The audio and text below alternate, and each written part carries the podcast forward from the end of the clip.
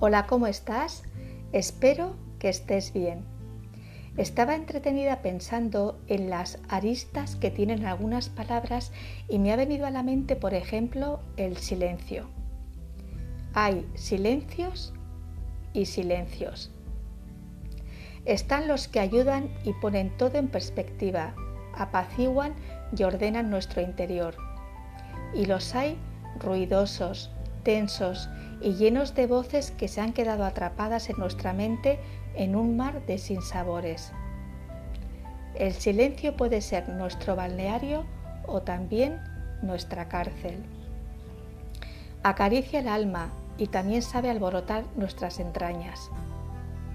Es maravilloso cuando se emplea para buscar la paz mental y puede ser desesperante cuando le obligas a bloquear la comunicación, lo impones como norma, lo usas en imperativo categórico o cuando no le das la oportunidad de responder a las interrogativas. El silencio es tiempo y también es prisa, es paciencia y también es inquietud. Qué palabra tan fácil de decir, tan intensa de vivir y con tantos recovecos por donde colarse.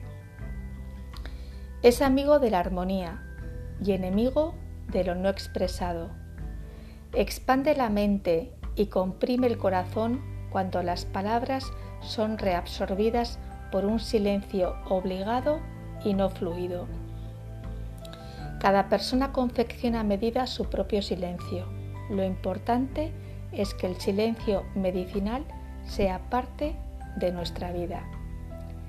Te ha acompañado un día más Marta Llora. Muchas gracias como siempre por tu tiempo y atención te deseo un feliz camino de vida, cuídate mucho y hasta pronto.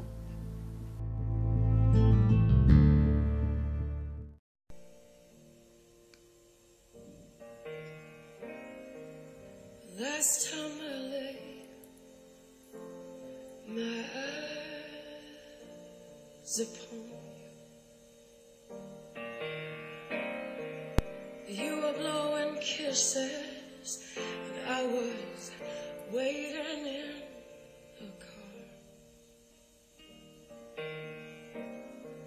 But something died, yet everything around kept turning. I don't even know where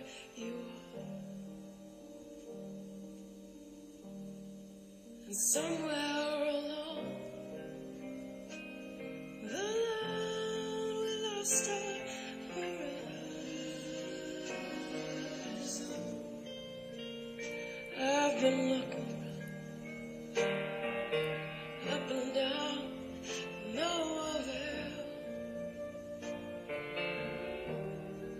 Someday I hope to. find.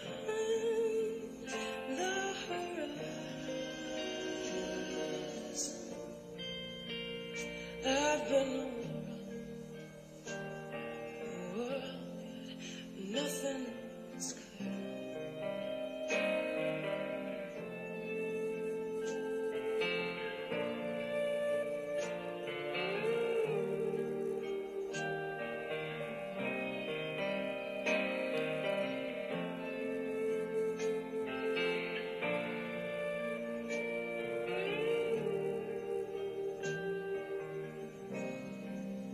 Last time I held you, it was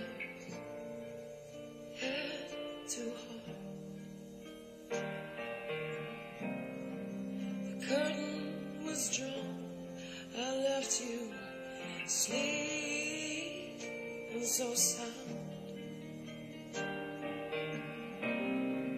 But if I had forever after we would stay.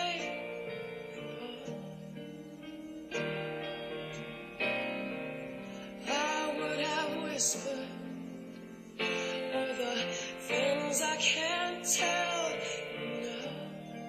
You're somewhere alone. The land we lost our rest. I've been looking up and down.